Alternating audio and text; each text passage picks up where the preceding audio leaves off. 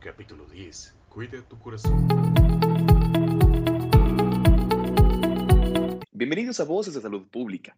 Mi nombre es Carlos Morales y el día de hoy vamos a hablar de un tema muy especial, el cual es la cardioprevención y las enfermedades cardíacas. Para ello, hablemos un poco acerca de las estadísticas de nuestro país. Las disfunciones causadas por enfermedades del corazón han ocupado el primer lugar entre las principales causas durante varios años. Entre ellas, destacan las enfermedades isquémicas del corazón que presentan una alta incidencia entre la población que fallece a partir de los 45 años. Del total de muertes ocasionadas por las enfermedades del corazón, que asciende a, un número muy grande, el cual es 218.885 casos, 62.000 casos más que en 2019. Las enfermedades isquémicas del corazón que son aquellas en las que existe reducción del flujo sanguíneo al corazón por el bloqueo parcial o total de las arterias, representaron el 76.3% con 166 mil casos, seguidas por las enfermedades hipertensivas y las relacionadas con la circulación pulmonar y otras enfermedades del corazón. Es por eso que nosotros, preocupados por esta situación, tenemos a una invitada muy especial para hablarnos de estos temas. Ella es la doctora Luisa Fernanda Aguilera Mora, quien es directora de la Clínica de Insuficiencia Cardíaca en el Instituto Cardiovascular de Mínima Invasión, ubicado en Centro Médico Puerta de Hierro, así como también cuenta con una alta especialidad en, insuficiencia cardíaca, cursada en el Postgraduate Course in Heart Failure en London. Es presidenta fundadora de Salvando Latidos AC, así como también es especialista en ECMO. Doctora, es un gusto tenerla con nosotros el día de hoy. Muchísimas gracias, Carlos, por la invitación y sobre todo por el interés de hablar de este tema tan apasionante e importante, eh, específicamente en salud, que son las enfermedades cardiovasculares, que como ya bien explicabas, pues son la primera causa de muerte en nuestro país y en el mundo. Muchísimas gracias a usted. Y para poder empezar, eh, primero quisiéramos hablar, ¿qué son las enfermedades del corazón? Esto también llamadas enfermedades cardiovasculares? Claro que sí. Las enfermedades del corazón son condiciones, que son múltiples las causas, que puedan llegar a dañar directamente al corazón en cualquiera de sus estructuras, porque el corazón es más complejo que solo un músculo, el corazón es un músculo con eh, arterias y venas y con un sistema eléctrico que hacen que esta máquina maravillosa funcione adecuadamente y pueda a través de los vasos sanguíneos llevar sangre al resto del cuerpo. Así que cualquier condición que afecte a alguno de estos puntos, pues lo conocemos como enfermedad cardiovascular, que, insisto, va más allá de solo hablar de infarto o oclusión de las arterias. Hay muchas otras situaciones que pueden llegar a afectar al corazón y a los vasos sanguíneos. Y precisamente por ello me encantaría que nos mencionara cuáles son las causas reales de las enfermedades del corazón. Las enfermedades cardiovasculares tienen muchísimas causas y eso hay que entenderlo porque si comenzamos a, comprender eso como, como población, va a ser mucho más fácil que podamos hacer algo y llevar a la acción. Estamos hablando de entidades que causan más de 17.9 millones de muertes cada año. Y esto se espera que llegue hasta 24 millones para el 2030. Las condiciones no son solamente eh, las clásicas como tener lo que sabemos, como tener colesterol y triglicéridos altos. Por supuesto, sí son condicionantes. También la obesidad, que recordemos que nuestro país tiene tres de cada cuatro mexicanos con sobrepeso u obesidad. Somos el país que eh, más problema tiene a nivel mundial en algunas estadísticas el no realizar actividad física, por supuesto, el tipo de alimentos que consumimos, pero también hay otros factores que nosotros no podemos eh, cambiar, como es la edad, el sexo. Sabemos que los hombres en, en general llegan a tener algunos tipos de enfermedades cardiovasculares de forma más joven comparado con las mujeres. Y por supuesto también la genética, que la herencia en México pues es muy importante. Yo los invito a que piensen en su casa, a cualquiera de los que nos están escuchando, cuántas personas en su familia conocen que tienen hipertensión, que tienen diabetes, que son obesos, porque esto es hereditario, o peor aún, que ya hayan tenido un infarto, que tengan algún problema cardíaco desde hace mucho tiempo y algunos de estos pues serán hereditarios. Así que definitivamente eh, hay cosas como yo les digo, factores modificables, como los primeros que les acabo de comentar, y algunos que no van a ser modificables y por eso tenemos que prestar atención y reconocer que incluso en población que parece que no podría llegar a presentar un problema del corazón porque es atlética, hace las cosas bien hablando en hábitos, come bien, no se estresa, que el estrés es otro factor de riesgo, y aún así llegan a tener un problema del corazón.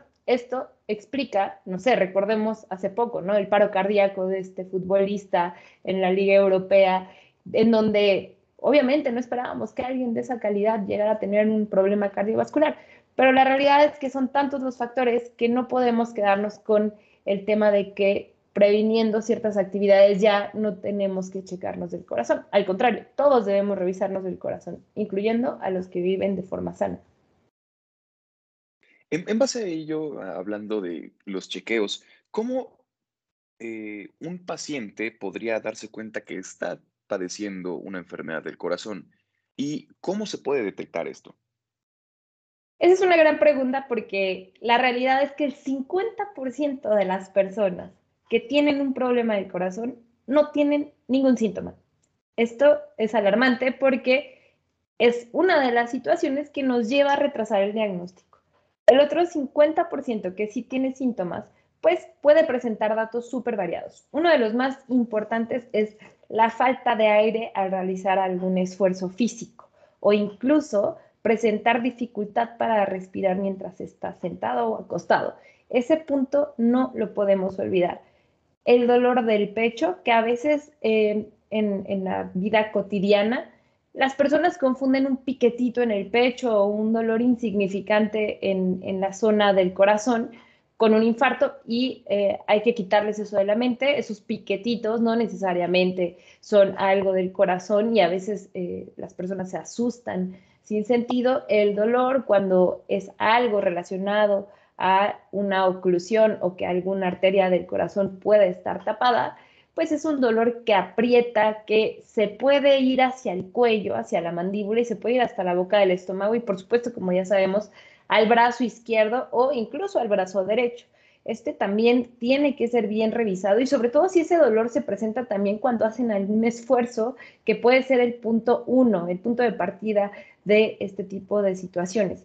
Personas que se desmayan y que creen que es normal, personas que llegan a tener mareos constantes que no se pueden explicar y por supuesto la sensación de taquicardia, de palpitaciones o sentir que el corazón se va a salir de tu pecho y que se te hinchen los pies, sobre todo por la tarde. Las personas muchas veces algunos de estos síntomas los pueden relacionar con la edad, con el sobrepeso o con alguna otra situación. Hay muchas personas que justifican estos síntomas y solo retrasan el ir a tiempo con el médico. Ejemplo, tengo pacientes que me dicen, es que yo ya me cansaba desde hace mucho tiempo y sí, se me hinchaban los pies, pero pues como ya soy una persona de más de 65 años y no hago mucho ejercicio, yo creí que era por eso. Y la realidad es que no, pueden ser situaciones del corazón que si no se detectan a tiempo llegan a ser mortales. Hablemos acerca de una enfermedad en concreto y que precisamente es su expertise. Hablemos acerca de la insuficiencia cardíaca. Sabemos que en México existen aproximadamente 750 mil pacientes con esta patología y que se espera que entre aproximadamente 75 mil y 80 mil nuevos pacientes con insuficiencia cardíaca se agreguen eh, cada año. Aparte de todo, hay una esperanza de vida muy baja para estos pacientes cuando no es tratado de hasta 5 años.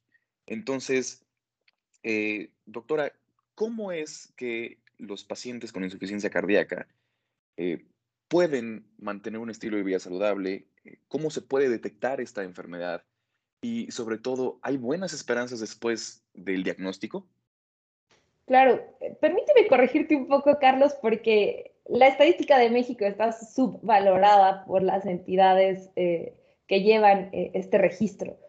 Esto porque eh, hay muchas causas y no se diagnostica de forma correcta. Pero si nosotros quitamos esta limitante, se estima que realmente en México hay más de 2.5 o hasta 4 millones de mexicanos viviendo con insuficiencia cardíaca. Es decir, la estadística va del 2 al 4% de nuestra población, porque precisamente la insuficiencia cardíaca es la consecuencia de muchas enfermedades del corazón. Ejemplo, cuando el corazón ya no bombea la sangre bien, ya sea porque no se contrae de forma correcta o porque no se relaja de forma correcta, a eso se le llama insuficiencia cardíaca. Y las causas que pueden llevarnos a esto son múltiples. La más común, sin duda, es el infarto agudo del miocardio o, como lo conocemos a veces más eh, en, en, lo común, un ataque cardíaco. Es decir, que alguna arteria del corazón se haya ocluido, se haya tapado, ya sea por depósitos de grasa o por alguna otra situación, y causa una cicatriz en el músculo del corazón. Y esto, pues, condiciona que el corazón con esa zona que ya no se va a contraer de forma correcta, desarrolle un problema y lo más frecuente es que lleven a insuficiencia cardíaca porque no se puede contraer de forma adecuada. El 50% de los pacientes con insuficiencia cardíaca tuvieron un infarto. Así que si ustedes son personas que tuvieron un infarto y no les han dado seguimiento, hay que revisarse. Ahora, hay otras situaciones muy frecuentes, diabetes, hipertensión, que insisto, a veces no se busca el daño en el corazón en estos pacientes y por eso se retrasa en el diagnóstico. Y otra entidad que, digo, ahora que hablábamos de personas de Veracruz, de Tabasco, de Chiapas, de Michoacán, de Yucatán, eh, que viven en esta zona, están expuestas a una enfermedad que es la tercera causa de insuficiencia cardíaca en Latinoamérica, que es enfermedad de Chagas, y que lamentablemente eh, la ONU la tiene registrada como una entidad olvidada dentro de eh, las enfermedades que se deberían de estar atendiendo eh, de forma urgente en el mundo.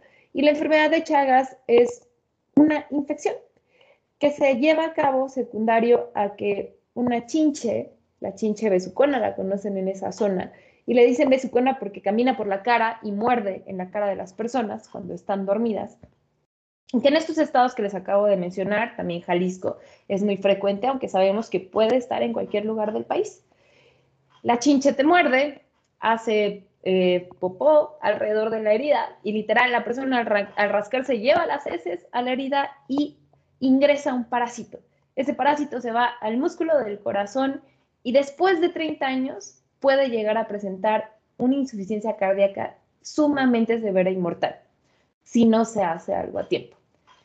Otras causas, pacientes que tuvieron cáncer, pacientes que fueron sometidos a quimioterapia de algún tipo específico que pueden llegar a dañar el corazón. Y otras causas que son hereditarias. Tengo pacientes que su mamá, su hermana, su papá llegaron a tener problemas del corazón y ahora eh, estos pacientes pues también presentan problemas hereditarios porque alguna parte de los genes no permite que el corazón funcione adecuadamente. Así que las causas son muchísimas y es por eso que tenemos que tener en mente el revisarnos sin importar específicamente que tengamos síntomas. Pero las personas que sospechen de insuficiencia cardíaca, pues será, número uno, porque tienen síntomas. Y el más importante, en este caso, sí es la dificultad para respirar adecuadamente al hacer esfuerzos. Aunque se puede presentar cualquiera de los otros que les acabo de comentar y el que se nos hinchen los pies. El diagnóstico nosotros lo hacemos a través de una buena revisión.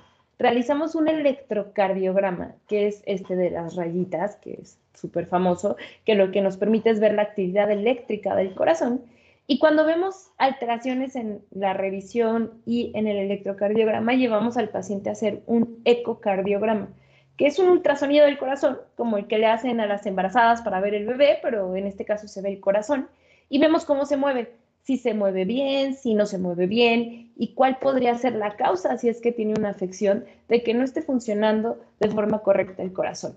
Y si bien ya tú decías que es una entidad sumamente mortal, y sí, el 50% de las personas no sobreviven cinco años si no se hace algo, el llegar al diagnóstico de forma correcta y rápida nos permite iniciar los medicamentos que sabemos que le van a salvar la vida a esta persona. Así que sí se puede llegar a vivir bastante bien con insuficiencia cardíaca siempre y cuando se hagan todas las medidas. Esta es una enfermedad que se debe tratar con todo, no a medias. Perfecto, muchísimas, muchísimas gracias.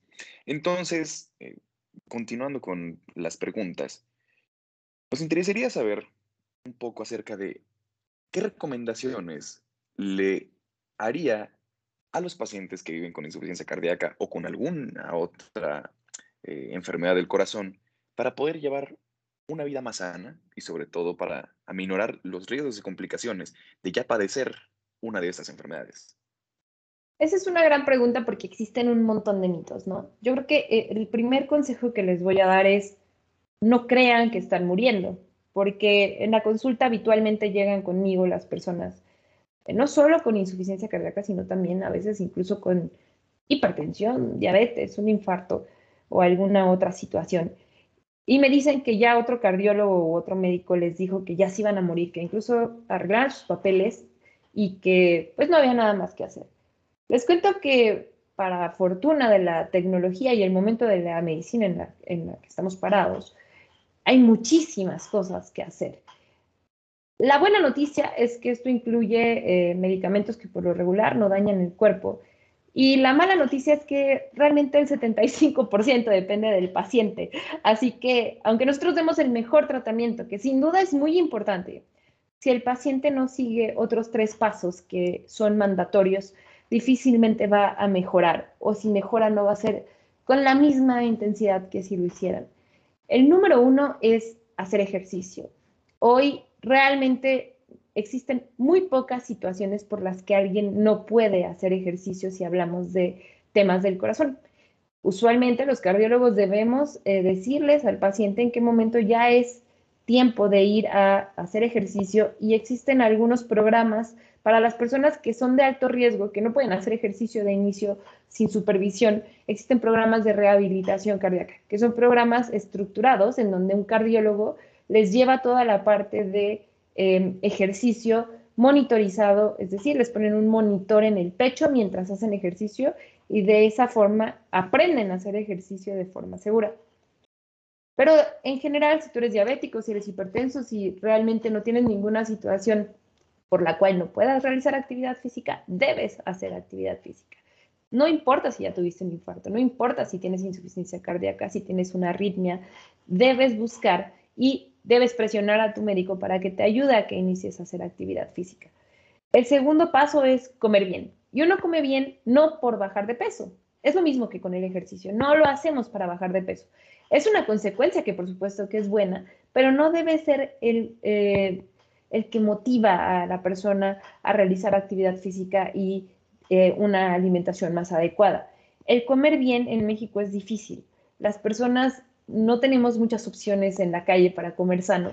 Y además en casa no sabemos bien decidir qué es lo sano y qué es lo que puede llegar a ser eh, poco nutritivo. Así que realmente creo que todos deberíamos ir a asesoría nutricional. Tenemos excelentes nutriólogos en México para, si no sabes qué tipo de alimentos son los recomendados para tu condición, ya sea que sea sano y quieras eh, hacer más actividad física o si tienes diabetes, colesterol alto o hipertensión, por supuesto, revisarlo. Y el tercer punto, y no menos importante, para mí todos estos puntos son igual de importantes, es la salud mental. Hoy estamos en una situación en donde hay muchísimo estrés, hay mucha incertidumbre, hubo muchas pérdidas secundarias al COVID y estamos en un momento del mundo en donde la ansiedad, la depresión y el estrés son eh, nuestros compañeros y esto también condiciona que las personas no quieran revisarse, no quieran cuidarse, no quieran comer de forma adecuada. Así que alguien que no tiene salud mental difícilmente va a cuidar su cuerpo y difícilmente me va a ayudar a llevar un buen tratamiento. Así que yo me fijo mucho en la situación del paciente hablando de este tema, porque las personas no son un corazón con pies, tienen un entorno, tienen un contexto social, tienen una situación emocional que hay que apoyarlos para resolverlo. Eh, hay muchísimas vías para hacerlo, pero no dejarlo de lado porque eso también impacta en la vida de las personas desde el tema cardiovascular. Es un factor de riesgo y es una limitante para cuidarse. Así que revisarse, seguir las indicaciones del médico, hacer ejercicio, comer bien y cuidar tu mente serían los cuatro puntos en total, además eh, que cuidar. ¿no? Muchísimas, muchísimas gracias. Antes de terminar con este tema, eh, ya hemos mencionado que usted es la presidenta fundadora de Salvando Latidos. Esta maravillosa asociación eh, es, sin duda alguna, un referente en cuanto a la cardioprevención y en cuanto a temas precisamente de enfermedades cardíacas. Así que me encantaría, por favor, que nos contaras un poco más acerca de Salvando Latidos. ¿Cuáles son los principales objetivos de la asociación? Eh, ¿Cuáles son las medidas de acción que ustedes han tomado para lograr dichos objetivos? Claro que sí. Salvando Latidos es una asociación joven, ¿no? Esperamos un día eh, llegar a ser algo más grande todavía. Tenemos sueños eh, bastante rectadores, pero esta asociación nació realmente en el 2018 y es la primera asociación civil que nace en Jalisco y posteriormente nos dimos cuenta que también somos casi exclusivas en el país en, en algunos puntos para atender, diagnosticar y tratar las enfermedades cardiovasculares en todas las edades. Es decir, generamos acción desde los recién nacidos hasta el adulto mayor. Y eso es lo que nos hace eh, pues no sé si únicos, pero sí una entidad muy especial dentro de nuestro país. Realmente buscamos mejorar la condición de las personas que ya viven con enfermedades cardiovasculares y prevenir que el resto de la población pueda llegar a padecer una de ellas. Alguna de las acciones que em, nos llevó a iniciar la asociación, pues es precisamente también educar en temas de reanimación cardiopulmonar.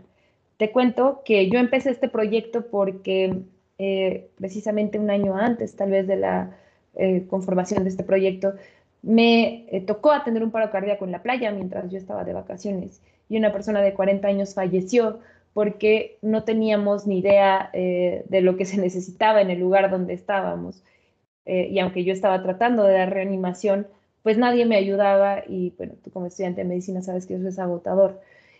La realidad es que eso me movió mucho y pues me llevó a crear este proyecto también para educar en temas de reanimación cardiopulmonar y colocar desfibriladores en los espacios públicos, como lo hacen en primer mundo, para estar prevenidos y poder atender bien a una persona con paro cardíaco. Y pues hemos logrado eh, educar a miles de personas en forma presencial y ahora virtual en temas de reanimación. Pero obvio, eso es una pequeña parte. La otra parte es cómo vamos a detectar las enfermedades del corazón. Y eso definitivamente se puede hacer a través de dos vías. Uno, educar a la población para que se revise esto que estamos haciendo hoy. Sin duda es un acercamiento para lograrlo. Y número dos, elaborar campañas para revisar nosotros a las personas y a las personas que nosotros les detectamos algún problema del corazón, eh, los llevamos a nuestra clínica en donde se les ofrece a bajo costo o incluso gratuito a las personas que no tienen recurso atención por cardiología, nutrición, psicología y rehabilitación. Cuando alguien necesita ya un dispositivo, un marcapasos, una cirugía incluso, también buscamos apoyar eh, en tema tanto económico como de manos. Nosotros podemos eh, poner una parte para implantar un marcapasos y eh, los cardiólogos que trabajan con nosotros no cobran un peso. Y de esa forma disminuimos muchísimo los costos para hacerlo en la parte privada y pues nuestra eh, forma de pensar es que eh, el paciente debe tener medicina de primer mundo sin importar el recurso. Y por último, también estamos muy comprometidos con educar a los médicos. Estamos seguros que el formar mejores médicos pues formará una estrategia mucho más adecuada para que las personas que van con el médico general, con los especialistas de otras áreas, sepan cómo tratar las enfermedades del corazón y referirlas a tiempo con el cardiólogo.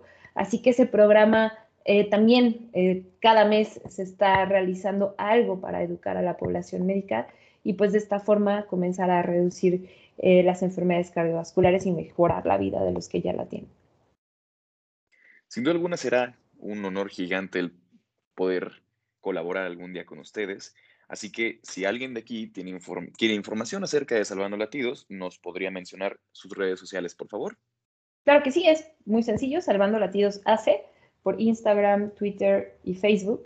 Y nuestro correo, que también pueden llegar a escribir, es info arroba salvandolatidos.org.mx. La realidad es que estamos eh, pues abiertos a que nos busquen y por supuesto me pueden buscar directamente a mí eh, a través de cualquier vía, eh, también por redes sociales, estoy como Luisa Fernanda Aguilera y seguro podríamos colaborar. Nosotros tenemos áreas abiertas para pasantes de las especialidades de, obviamente, todas las áreas de salud. tal vez podemos en algunas situaciones considerar a especialidades que no son médicas y tenemos actualmente pasantes también de diseño, de mercadotecnia, de marketing, entre otras áreas que al final hacer una asociación no es nada más brindar atención, sino buscar estrategias para que la población también nos ayude colaborando. Pues muchísimas gracias por habernos acompañado el día de hoy. Esto ha sido un capítulo más de Voces de Salud Pública. Le agradezco infinitamente a la doctora Luisa. Eh, doctora, ¿tiene algunas palabras finales para nuestro público? Pues muchas gracias a ustedes por el interés. De verdad es apasionante saber que hay personas trabajando día a día por mejorar la situación de salud en general en nuestro país y es más motivante ver que ustedes tan jóvenes lo estén haciendo, ¿no? Creo que a tu edad yo pensaba solo cómo sobrevivir la carrera y jamás me había imaginado eh, haciendo alguna actividad como lo que están haciendo, así que yo los felicito y ojalá esta energía que tienen no se detenga y al contrario crezca en cuanto tengan cada vez más herramientas para hacer más cosas. Así que muchas gracias por el tiempo. Muchísimas gracias por las palabras. Como les mencionaba, esto ha sido todo en este capítulo de Voces de Salud Pública. No olviden seguirnos en nuestras redes sociales. Nos encuentran en Instagram como AMED-México y en Facebook como Asociación Mexicana de Médicos en Formación. Mi nombre es Carlos Morales y nos escuchamos en el siguiente capítulo. Hasta luego.